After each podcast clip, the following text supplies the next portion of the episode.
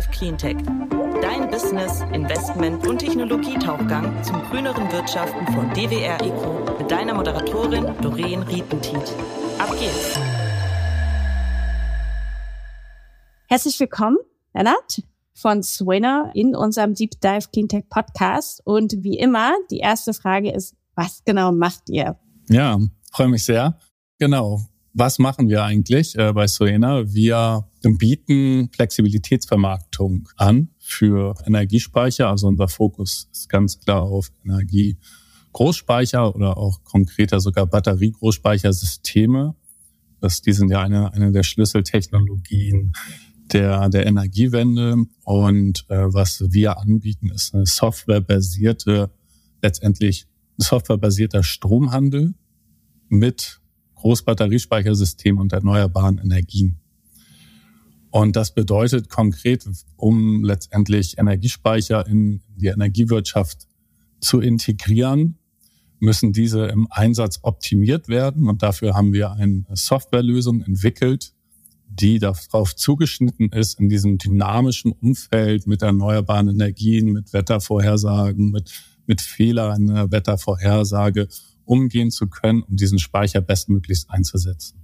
Das heißt, wir, unsere Software entscheidet, wann lade ich den Speicher, wann entlade ich den Speicher, wann kaufe ich Energie, um den Speicher zu laden an den Strommärkten und wann verkaufe ich die Energie.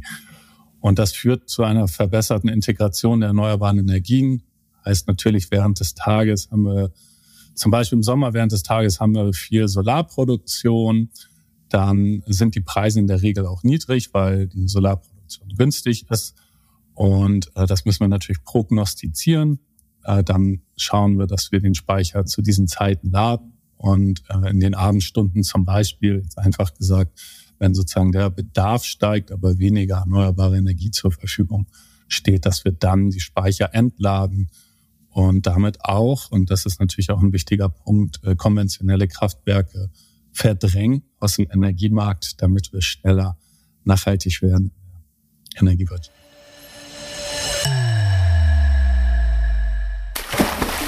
Herzlich willkommen zum Rettungsring der Woche, unserer wöchentlichen Quelle der Hoffnung in diesen stürmischen Zeiten der Klimakrise. Laut der Internationalen Energieagentur IEA ist global die Kapazität erneuerbarer Energien im Jahre 2023 schneller gewachsen als in über 20 Jahren. Die erneuerbaren Energien weltweit wuchsen im letzten Jahr um 50 Prozent auf 510 Gigawatt. Das ist das 22. Jahr in Folge, in dem die installierte Kapazität erneuerbarer Energien einen neuen Rekord aufstellt. Dieses Wachstum bietet eine reale Chance für Regierungen weltweit, ihre Versprechen, die sie auf der letzten Klimakonferenz COP28 zu den Klimazielen gegeben haben, zu erreichen. Das Ziel besteht darin, die Kapazität erneuerbarer Energien bis 2030 zu verdreifachen, um den Verbrauch von Vers fossilen Brennstoffen erheblich zu reduzieren. Damit diese Ziele auch erreicht werden können, braucht es noch mehr Menschen, die mit anpacken. Und auf die Personalvermittlung im Climate- und Cleantech-Bereich ist unser aktueller Partner spezialisiert, die Climate Tech Talents. Sie macht Executive Search für Leadership-Positionen, Recruitment as a Service für Professionals und Beratung in Sachen Employer Branding und Personalgewinnung. Für mehr Informationen schreibt bitte eine E-Mail an help at climatetechtalents.com. Wir, wir dröseln das Ganze jetzt noch ein bisschen auf. Für die, die nicht ganz so tief im Energiegeschäft stecken, würde ich sagen. Fangen wir mal an. Du hast von Großspeichern geredet. Das heißt, wir reden nicht von Heimspeichern beim Otto-Normalverbraucher. Und vielleicht kannst du mal kurz definieren, über welche Großspeicher wir reden, weil Viele wissen noch gar nicht, dass es Großspeicher gibt. Die meisten ähm, denken immer, Batteriespeicher ist das, was ich mir in den Keller packe und man die Solaranlage ähm, andocke. Genau, also an sich ist das auch richtig, es ist genau die gleiche Technologie. Nur halt, man sagt jetzt, sind eher englische Begriffe, die man da benutzt, Large Scale, also halt Großspeicher, Utility Scale Speicher. Grid Scale, das sind so die Begriffe, die man da verwendet. Und ähm, letztendlich die gleiche Technologie, bloß halt größer dimensioniert. Also während man im Kilowattbereich ist, in diesen Heimspeicher, die man zu Hause sich installiert, werden sozusagen auf der Erzeugerseite, so könnte man das sagen, äh, Großspeicher installiert. Das sind dann wirklich Container vollgepackt mit Batteriemodulen und davon einige. Also das wenn man das in Watt ausdrücken will, Kilowatt im Heimspeicherbereich sind, sind wir im Megawattbereich im Großspeicher. Wer hat solche Speicher? Unternehmen, Industrien, stehen die an großen Solaranlagen? Also wo, wo finde ich die? Ja, genau. Auch da unterscheidet man wieder von der Erzeugerseite. Wir nennen das Front the Meter und Behind the Meter. Das wäre die Verbrauchsseite. Darunter fällt auch Industrie. Die haben teilweise auch schon größere Speicher, um ihre eigenen erneuerbaren Energien zu integrieren oder um ihren Eigenverbrauch zu optimieren. Ähm, wir konzentrieren uns aktuell noch sehr, sehr stark auf die Erzeugerseite und da sind die Betreiber tatsächlich klassische Energieversorger, also sowas wie NBW, Vattenfall, die man kennt, aber auch vermehrt ein Begriff ist auch wieder eigentlich, da gibt es so einen englischen Begriff wieder, Independent Power Producer. Das sind Unternehmen, die sehr, sehr viel in, in, erneuerbare Energien investieren. Also die betreiben in der Regel schon große Windparks, Solarparks und investieren jetzt auch vermehrt in Großspeicher, die dann einfach ein Teil des Portfolios werden. Oder was wir auch vermehrt sehen, ähm, sind Infrastrukturinvestoren, die dann quasi wirklich das, den Großspeicher als einen Investitionsasset sehen und sich einfach den Business Case anschauen und sozusagen europaweit, weltweit in, in Großbatteriespeichersysteme investieren. Neben auch Windparks, Solarparks, äh, das ist sozusagen einfach auch eine Investmentklasse geworden. Es ist nicht wie früher, wo nur so große Energieversorger die Anlagen, Erzeugungsanlagen äh, betrieben haben, ist sozusagen ändert, ändert sich dort die Welt.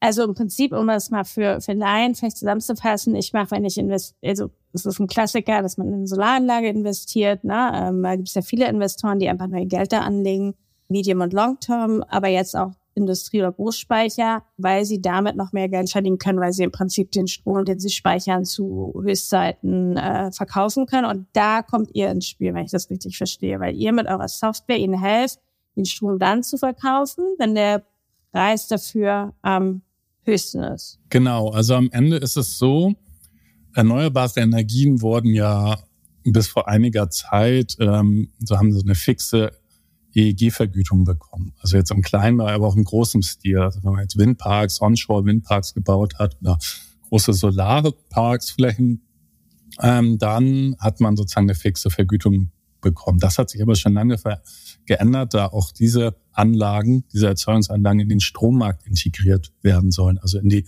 in die Markt, in, den Markt letztendlich in die Marktwirtschaft und nicht nur durch eine EEG-Vergütung finanziert werden. Dadurch sind dann also sogenannte Direktvermarkter entstanden, also Unternehmen, die nur den Stromhandel für erneuerbare Energien durchführen. Wie zum Beispiel E2M. Ganz genau, E2M. Die machen aber auch zum Beispiel Speicher, aber äh, genau, also es gibt einige Direktvermarkter. Die vermarkten mittlerweile sehr, sehr viele erneuerbare Energienportfolien für die Betreiber, weil die Betreiber nicht immer selber diesen Markt, dieses, diese Fähigkeit haben zu vermarkten. Jetzt brauchen wir vermehrt Energiespeicher.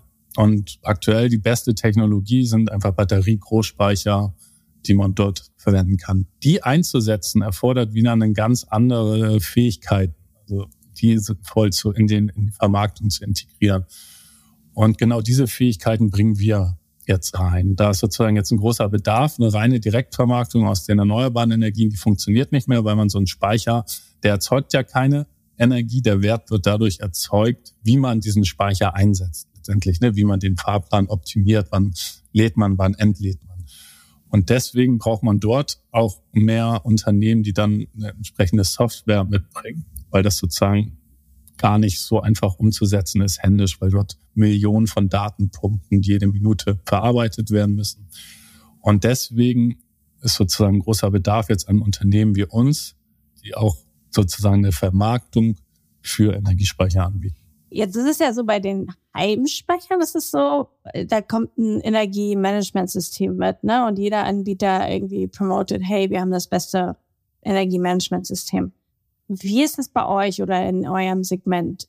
Fangen die Hersteller der Großspeicher dann auch an, ihr eigenes Energiemanagement zu haben? Und ist es dann ähnlich von dem, was ihr anbietet, oder ist das, was ihr anbietet, nochmal sozusagen A weiter und B sinnvoller, das doch eher von extern zu nehmen, als selber jetzt die Zeit zu investieren und das zu entwickeln? Genau, also Energiemanagementsystem, eine ganz klare Definition gibt es da nicht, aber so wie es verstanden wird und auch eher umgesetzt wird, ist sozusagen ein lokales, eine lokale Anwendung, die am Speicher installiert ist zum Beispiel oder auch zu Hause beim Heimspeicher, aber auch ein Großspeicher hat sozusagen eine Steuerung, wo Energiemanagementsystem installiert ist. Mit diesem Energiemanagementsystem kommunizieren auch wir. Wir haben aber sozusagen eine cloudbasierte Vermarkt, also Software, die sozusagen marktseitig optimiert und dann die entsprechenden Fahrplan, also die Leistungssollwerte an den Speicher, an das Energiemanagement des jeweiligen Speichers äh, sendet. Teil, also ein Energiemanagementsystem kann auch sehr kurzfristig, also teilweise Millisekunden auf lokale Änderungen reagieren, während unsere marktseitige Optimierung eher, ich sag mal, in Minutenschritten oder so sich anschaut, wie verändern sich die Marktpreise, wie verändern sich die Vorhersagen für die Erzeugung, wie verändert sich überhaupt die Marktdynamik. Ähm, darauf reagieren wir und senden und handeln ja auch direkt. Also es wird dann automatisiert sozusagen auch direkt an den Strommärkten gehandelt. Also man braucht beides. Grundsätzlich hängt es dann wieder davon ab, so ein Großspeicher verdient, also der Business Case hängt sozusagen viel mehr von den Märkten ab das sind dann Märkte, die sind deutschlandweit, wie der Strommarkt, den handle ich quasi deutschlandweit oder sogar teilweise europaweit meine Energie. Es gibt sogenannte Regelleistungsmärkte, die sind dafür da, um das Netz zu stabilisieren, an denen auch Großbatteriespeicher sehr gut teilnehmen können. Das macht auch einen gewissen Anteil des Business Cases aus. Und das sind eher Märkte, Ausschreibungen, da gibt es eine Exchange sozusagen, an der man handelt. Ähm, wo der Standort nicht so eine große Rolle spielt. Und das ist sozusagen, sowas findet alles in unserer Optimierung statt. Energiemanagementsysteme, die, die sind eher etwas Lokales, die managen den Energiefluss lokal, zum Beispiel beim Kunden, bei Industriekunden. Und wir schauen aber, wie sich das Ganze, wie das Ganze marktseitig optimiert wird. Wie seid ihr auf die Idee gekommen? Also wie seid ihr, ihr macht das ja jetzt nicht seit gestern und ähm, aber es gibt noch nicht ganz so lange äh, Großspeicher im Endeffekt auf dem Markt. Aber wie seid ihr äh, auf die Idee gekommen und auch wann? Also kannst du noch ein bisschen was zur Geschichte auch von Sweno erzählen? Ähm, wer steckt dahinter? Wann habt ihr gegründet? Und äh, genau, wie, wie seid ihr überhaupt dazu gekommen? Klar, gern. Grundsätzlich ist das alles in der Forschung entstanden. Ähm, ich habe äh, hier in Hamburg an der Technischen Universität promoviert. Also ich habe einen ganz klassischen ingenieurswissenschaftlichen Hintergrund, äh, tatsächlich Bachelor und Maschinenbau studiert, dann mich aber sehr schnell Richtung Energietechnik spezialisiert, das auch im Master äh, weiter studiert und mich dann immer mehr Richtung elektrische Energiesysteme ähm, spezialisiert und in dem Bereich auch promoviert. Und ähm, tatsächlich während der des Beginns der Promotion haben wir uns angeschaut, okay, wie sieht das Energiesystem der Zukunft aus? Natürlich dezentral, viele dezentrale Erzeuger im Vergleich dezentraler, also ein Solarpark oder so, das ist ein dezentraler Erzeuger verglichen mit einem, sagen wir mal, Kernkraftwerk oder einem sehr großen Kohlekraftwerk, die nennt man zentrale Erzeuger. Und dann war die Frage, wie kann man dort auch die Netzstabilität äh, gewährleisten? Und wie kann man sozusagen das Ganze aufteilen? Und so kam das Thema Batteriespeicher ist immer mehr in den Fokus gerückt. So, so hat es tatsächlich angefangen. Und ich habe mich dann äh, intensiv mit dem Thema Batteriespeichersysteme beschäftigt. Und wenn man sich mit ja, Batteriespeichersystemen beschäftigt, dann kommt sehr schnell, oder damals war das allgemeine Verständnis, das ist eine sehr gute Technologie. Wir nennen es auch, äh, ist so ein Alleskönner. Man kann den Batteriespeicher wirklich in allen Bereichen der Energiewirtschaft, der elektrischen Energiewirtschaft einsetzen. Ähm, und aber es ist eine sehr teure Technologie und deswegen war es sehr, sehr schwierig oder das allgemeine Verständnis war, die werden sich nicht durchsetzen, weil sie zu teuer sind. Dann haben wir uns quasi angeschaut, wie kann man so einen Batteriespeicher profitabel betreiben, wie kann man verschiedene Anwendungen in diesem Alleskönner sozusagen äh, verbinden und das Ganze softwarebasiert möglich zu machen. Und das haben wir dann Multi-Use, Multi-Market-Optimierung genannt und haben uns damit beschäftigt. Und das war damals eher ein Forschungsthema, aber wir haben dann schon gemerkt, dass das immer relevanter wurde, auch zum Abschluss der Promotion. Ich habe dann Miguel kennengelernt. Also wir sind ja insgesamt drei Gründer, um das auch nochmal zu erwähnen. Also neben mir ist noch Miguel dabei, unser CFO und Tom, unser CTO. Und mit Miguel habe ich zusammengearbeitet an der Uni.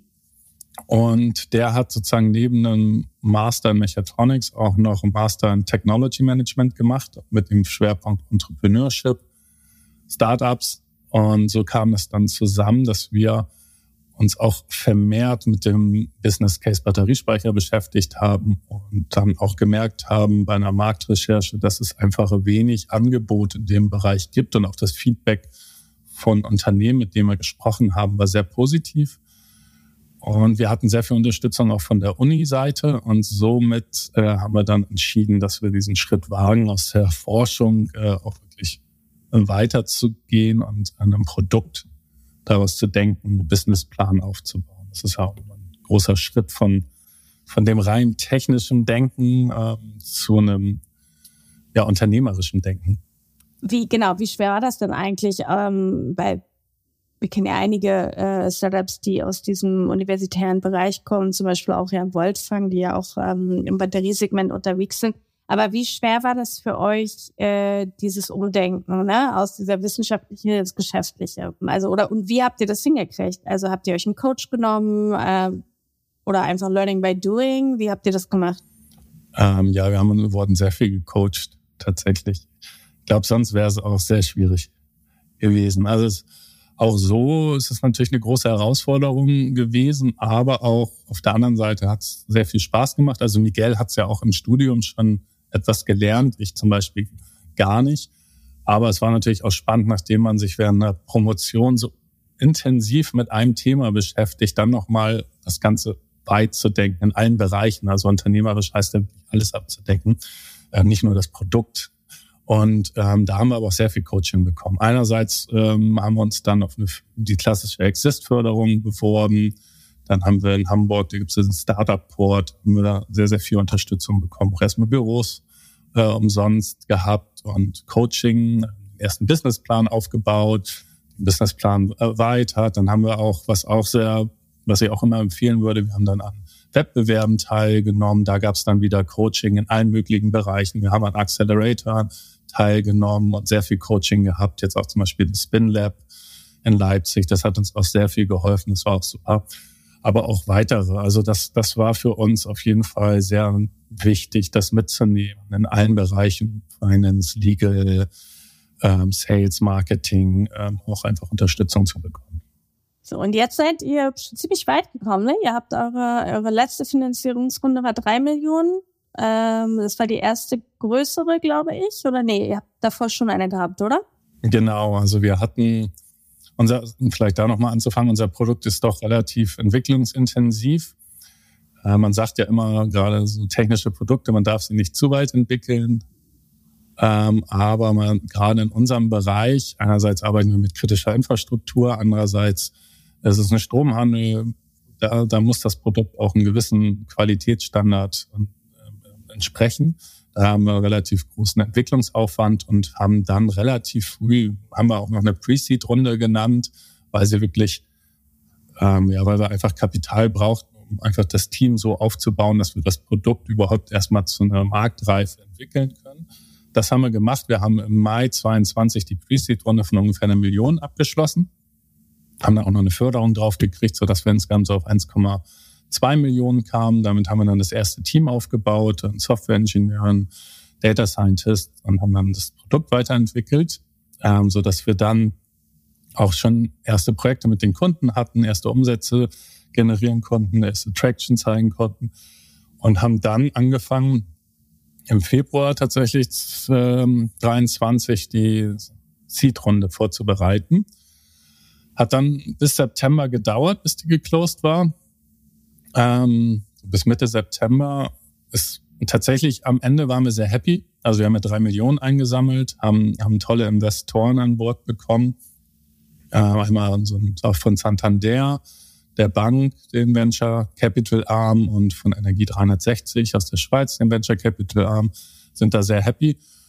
Und ähm, genau, und daher insgesamt war es für uns, es war schon eine zähe ein zähes Fundraising. Natürlich die Zeit war einfach sehr schwierig und das Mindset der Venture Capital Firmen war auch so. Bewertungen sind einfach jetzt niedrig. Das ist jetzt einfach so. Und damit müsst ihr jetzt zurechtkommen. Das heißt, da mussten wir wirklich hart kämpfen. Aber am Ende sind wir sehr, sehr glücklich mit dem Ergebnis. Und genau, haben dann gut, war fast, was wie sieben Monate Fundraising betrieben, was sehr intensiv. Und jetzt, und jetzt könnt ihr wieder das Produkt aufbauen bis, oder, oder äh, weiterentwickeln bis zur nächsten Funding-Runde, nehme ich an. Ne? Wie lange ähm, oder wann, wann plant ihr die nächste Funding-Runde? Ist das dann schon ja, A? Ja, genau. ne? Das ist dann äh, Series A. Genau, Genau. also Äh, wann plant ihr die? Nächstes Jahr schon? Oder? Ja, genau. Die planen wir, das kann schon Anfang 25 soweit sein. Ähm, vielleicht Mitte 25, so das ist so der Bereich. Hängt so ein bisschen davon ab, wie, wie es jetzt auch mit den Projekten läuft, wie schnell es geht. Unserem Bereich ist der Sales-Zyklus relativ lang. Davon hängt es etwas ab, aber wir planen so Anfang 25. Aber ihr seid schon auch global unterwegs, oder? Also ihr seid ja, also eure Kunden sind global. Die sind ja jetzt nicht nur in Deutschland oder in, in der Dachregion. Genau, also unser Ziel ist auch insgesamt, unsere Strategie ist relativ schnell zu internationalisieren. Wir haben jetzt schon in Großbritannien Kunden, das ist aber, wir haben verschiedene Produkte. Wir haben ein Produkt, das nennen wir Analytics as a Service, wo wir auch immer unser Software-Tool nutzen, unseren Optimierer, aber das quasi eher in Richtung Beratung geht, aber alles quantitativ. Äh, Wir unterstützen dabei, so ein Business Case von so einem Speicher bewerten zu können. Wir machen Art Benchmarkings, Paper Tradings, also letztendlich das Ganze noch in einer simulierten Umgebung für den Kunden, damit der einfach mehr Verständnis über den Einsatz des Speichers äh, bekommen kann.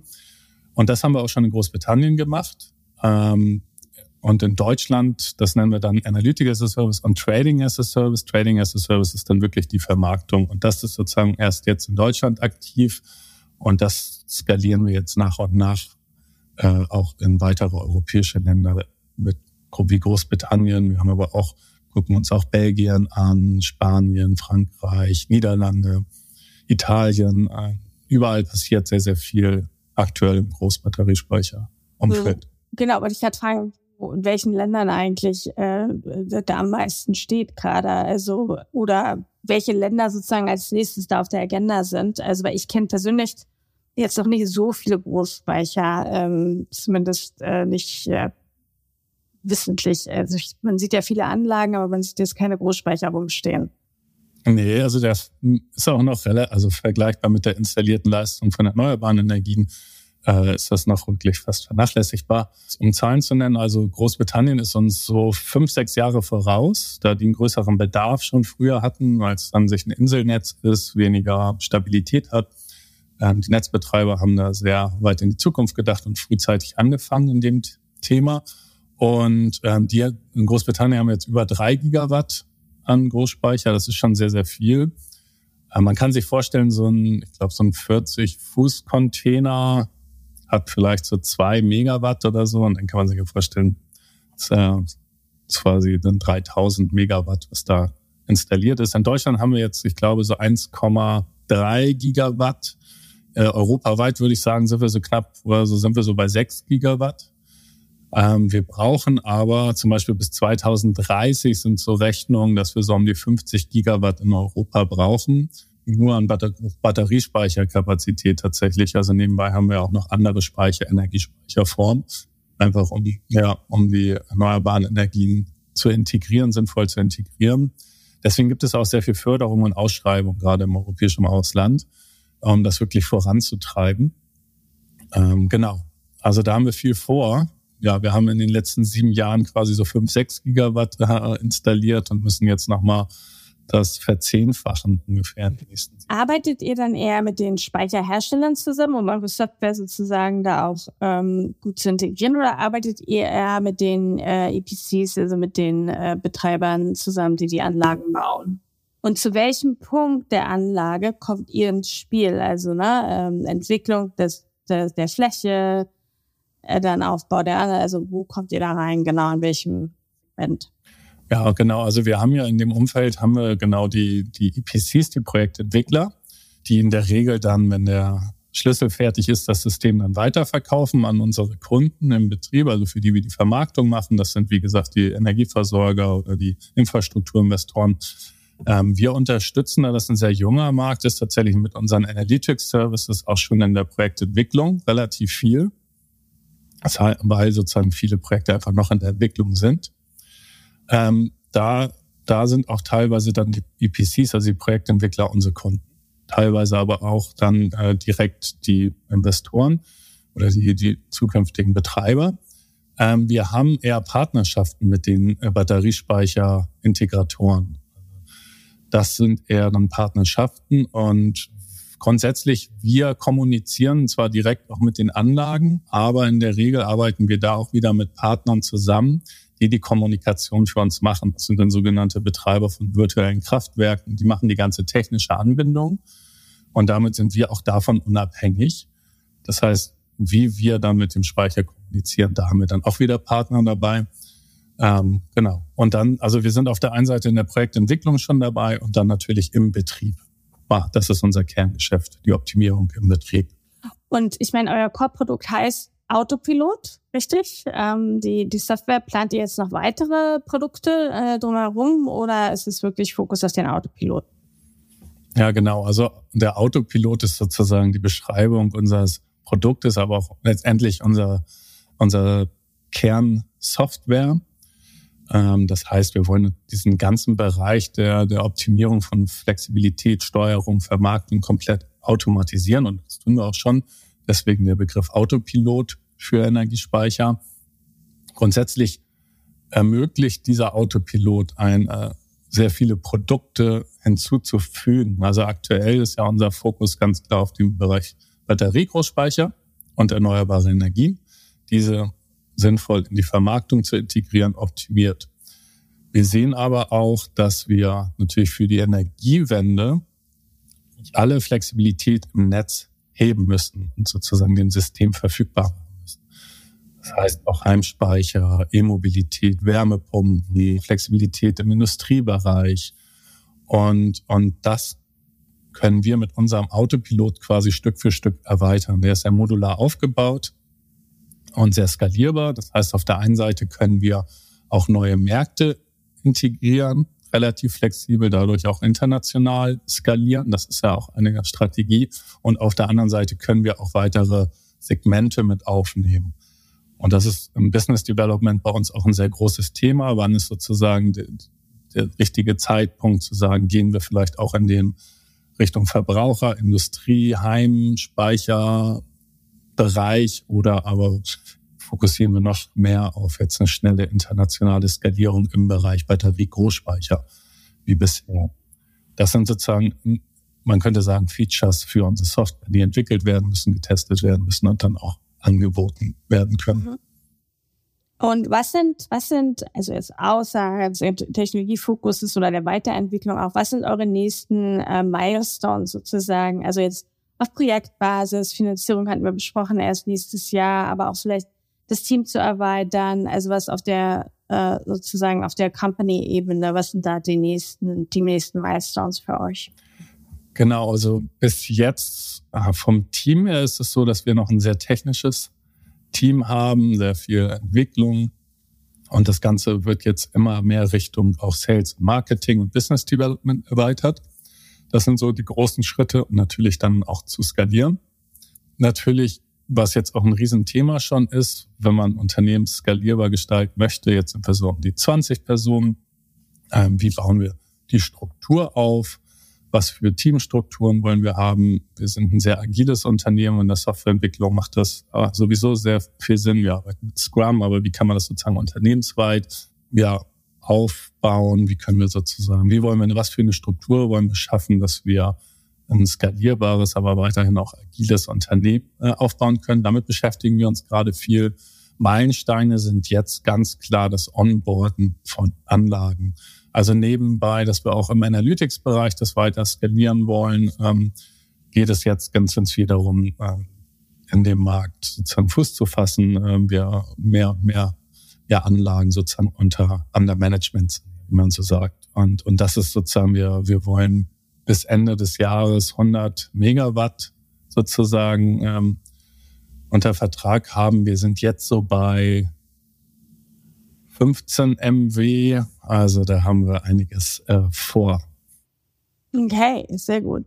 Und könnt ihr einige Kunden nennen, mit denen ihr arbeitet oder äh, eher nicht sozusagen? Also gibt es da welche, wo man sagt, ah ja, die kennt man, irgendwelche Stadtwerke, die große äh, Anlagen haben und Großbrecher brauchen oder äh, dürft ihr die eher nicht nennen? Doch, doch. Also teilweise können wir sie nennen, teilweise ähm, nicht. Also wir, ja, wir machen auch Projekte mit großen Energieversorgern, ähm, der NBW oder Ørsted, tatsächlich auch international. Ja, mit, mit äh, Independent Power Producern, äh, die kennt man vielleicht weniger, aber das, also die großen Energieversorger kennt man eher. Das sind so Encarvis, Procon. Ähm, das sind, das sind so Namen, die schon in der Energiewirtschaft, sage ich mal, bekannter sind. Ja, genau, jetzt äh, sonst natürlich wahrscheinlich nicht so, aber die klassischen Energieversorger, mit denen haben wir auch viel zu tun, mit den großen. Okay, sehr schön. Ähm, dann danke ich dir recht herzlich. Das war ein ziemlich ausführlicher Deep Dive, würde ich jetzt mal sagen, in die äh, Großspeicher, äh, in das Großspeichersegment der Energiewirtschaft. Das halt spannend, was man da alles machen kann. Und die letzte Frage vielleicht doch mal, ab wann brauchen wir keine Kraftwerke mehr? Das hängt tatsächlich, ist ja gerade eine Riesendiskussion. Also das eine ist Kohle, also jetzt in Deutschland, das ist dann europäisch nochmal anders zu betrachten. Aber gucken wir einfach nur mal auf Deutschland, denn der Kohleausstieg ist ja jetzt eh schon gegeben. Wobei da auch die Bundesnetzagentur gerade nochmal gesagt hat, dass wir mehr Gaskraftwerke brauchen. Das heißt, wir bauen jetzt sehr, sehr viele Gaskraftwerke, um komplett unabhängig von Gaskraftwerken zu werden, bräuchten wir auf der einen Seite sehr, sehr schnell sehr viel äh, Batteriegroßspeicher und auf der anderen Seite auch noch mehr Wasserstoffmöglichkeiten. Also dann hätten wir zumindest grüne Gaskraftwerke. Über die Wirtschaftlichkeit kann man da diskutieren. Ähm, das heißt, so ganz wegzukommen von, von, von Gaskraftwerken ist sehr, sehr schwierig. Ähm, wenn man jetzt doch längere dunkelflaute Zeiten hat, die aber auch sehr selten sind. Aber daher jetzt so ein genaues Datum zu nennen, ist schwierig, aber wir sollten das irgendwie in den 30ern äh, schaffen. Müssen wir. Das, ja, das müssen wir schaffen. Ne? Wir haben keine andere Wahl, genau. Dann danke ich dir nochmal recht herzlich und wünsche euch viel, viel Erfolg in diesem Jahr mit äh, allen euren Projekten. Und ähm, genau, dann sprechen wir uns spätestens nach der nächsten Finanzierungsrunde wieder. Ja, vielen Dank für die Einladung. Mich sehr gefreut. Gerne. Zeit zum Auftauchen. Wir hoffen, dir hat's gefallen. Wenn es so ist, würden wir uns sehr über eine positive Bewertung und ein Abo freuen. Und falls du noch tiefer ins Thema eintauchen möchtest oder Kontakt zu unseren GesprächspartnerInnen suchst, kannst du dich über www.dwr-eco.com ganz einfach bei uns melden. Dieser Podcast wird von DWR Eco produziert, deiner internationalen Cleantech-Beratung für Markt- und Geschäftsstrategien, Politik, PR und Kommunikation.